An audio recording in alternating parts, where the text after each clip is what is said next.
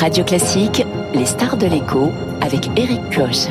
Et avec les conseillers HSBC, experts de vos projets. Jusqu'où peut-on aller quand on est bien informé? Et les stars de l'écho, c'est en direct vidéo sur le Twitter de Radio Classique. Et ce matin, la star de l'écho, c'est Thierry Laborde, directeur général délégué de BNP Paribas. Bonjour. Bonjour Eric. BNP Paribas qui confirme sa bonne santé. Plus de 4 milliards 400 millions d'euros de bénéfices engrangés au premier trimestre 2023. C'est deux fois et demi plus que l'année dernière sur la même période et ce, après des résultats en 2022 déjà au beau fixe à 10 milliards 200 millions d'euros. Thierry Laborde, au-delà de ce constat brut, qu'est-ce qui explique ces chiffres? Alors déjà, c'est des résultats marqués par des éléments extraordinaires. Il y a la plus-value de cession, près de 3 milliards de notre banque californienne, Bank of the West. Le mhm. closing a été fait début février. Quelques autres éléments de changement de normes comptables mondiales, en particulier sur les métiers assurance. Donc il faut regarder le groupe dans sa nouvelle configuration, hors Bank of the West. Et quand on voit cela, les revenus augmentent de 5,3%, les coûts de 3,8, avec ce fameux coefficient d'exploitation qui mesure l'efficacité opérationnelle de la banque à 1,5 point un coût du risque qui est bien tenu, qui reste bas, et au final, un résultat, et c'est ça qui est important, qui est de 2 milliards 845 millions d'euros. Et, tout ça dans un contexte euh, où le secteur bancaire euh, au niveau mondial a connu quelques turbulences ces derniers mois, notamment aux États-Unis, on l'a vu avec euh, les faillites de la Silicon Valley Bank et puis plus récemment First Republic Bank, mais aussi en Europe avec les déboires du BS vous et l'ensemble du secteur bancaire naviguez aujourd'hui euh, en eau trouble? Non, parce que je pense que ce ne sont, c'est pas nos troubles générales. Il n'y a hmm. rien de systémique dans les événements que vous venez de décrire. Il y a des orages très localisés. C'est contenu aux États-Unis. C'est contenu aux États-Unis. Le Crédit Suisse est un cas particulier qui a été traité très rapidement en Suisse par les autorités suisses. Et aux États-Unis, c'est un sujet sur les banques régionales américaines, qui sont des banques qui financent l'économie, en particulier le, le real estate, le commercial real estate, qui est d'ailleurs un sujet aux États-Unis. Et je pense que la distribution de crédit sur ces segments de clientèle va baisser, ce qui est d'ailleurs un élément qui va ralentir l'économie et peut-être permettre à l'inflation de sous-jacente de baisser. Et puis de l'autre côté, ce sont des modèles très peu diversifiés, avec une supervision sur ces banques régionales qui était sans doute un petit peu lointaine. Euh, en ce qui nous concerne, nous, BNP Paribas, et plus généralement les banques en Europe, ce sont des modèles très diversifiés. Pour nous, nous avons des sources de dépôts, et on voit bien sur ce trimestre la montée de nos, euh, ratios en matière de liquidité, 10 points de mieux. Et juste pour vous donner un chiffre, c'est 426 milliards aujourd'hui de dépôts de très haute qualité, dont les 75% sont des dépôts à la Banque Centrale Européenne, qui donnent une capacité de réaction très bonne en termes de liquidité. Si on a moins de risques en Europe, c'est aussi euh, pour euh, quelle raison? Régulation plus importante peut-être? Voilà, il y a une supervision qui est quand même très très présente et c'est bien hein, sur toutes les grandes banques européennes. les règles de Bâle sont strictement respectées, hein, que ce soit en matière de solvabilité, ou de liquidité, c'est des éléments qui sont très suivis. Et quand vous regardez, toutes les grandes banques européennes ont augmenté leur ratio de solvabilité. Pour nous, ce trimestre, on atteint un niveau record, hein, 13,6% en termes de solvabilité et 139% de ratio de liquidité, qui sont vraiment des niveaux de solidité, des critères et des marqueurs de la solidité de la banque. Alors, selon la BCE, euh, la Banque Centrale Européenne, les banques ont durci considérablement leur politique de crédit depuis le début de l'année.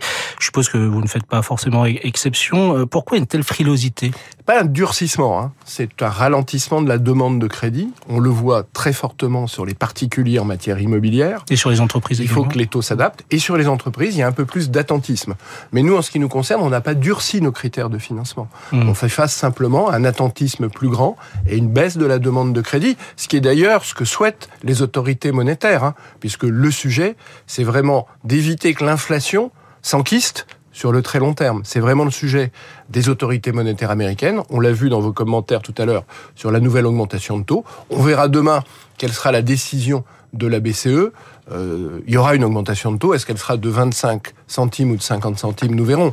Mais vraiment, la logique, c'est de faire revenir, ça va être long, c'est difficile, faire revenir les niveaux d'inflation vers des, des niveaux tournant autour de 2%. De 2,5%. C'est ça. Euh, vous avez parlé euh, de, de ces prêts immobiliers. Alors en ce moment, on, on cite souvent cette crise de l'immobilier. Euh, c'est euh, c'est un secteur qui, qui, a mis un peu le frein à main, on va dire.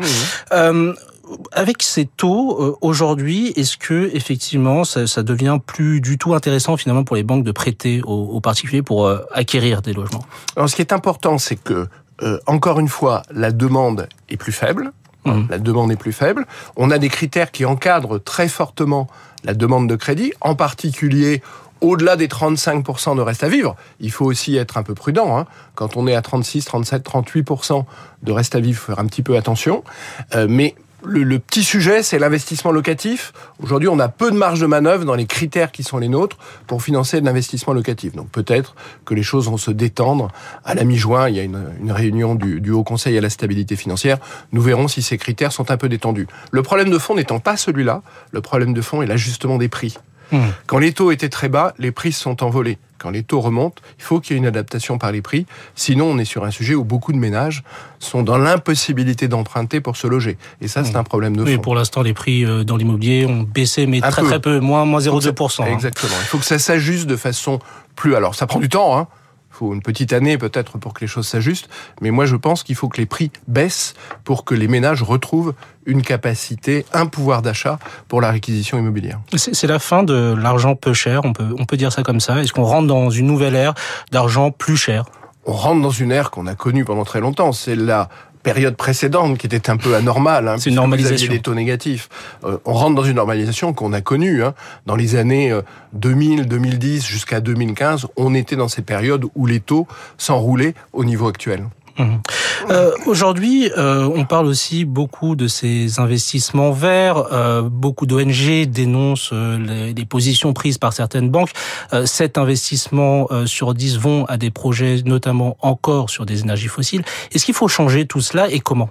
Alors nous, on a fait déjà notre notre grande transformation, notre transition, puisqu'aujourd'hui nous avons plus de financement dans le bilan sur des engagements bas carbone que sur des, des, engagements carbone. Donc on est à 55-45%. Et on a annoncé en début d'année notre trajectoire de transition dans ce domaine. Et vous verrez, la semaine prochaine, on annoncera les modalités d'exécution. Alors on a bien conscience qu'il faut convaincre toutes les parties prenantes de nos intentions, de notre sincérité hein, dans cette trajectoire. Le procès en, en insincérité, il est facile aujourd'hui.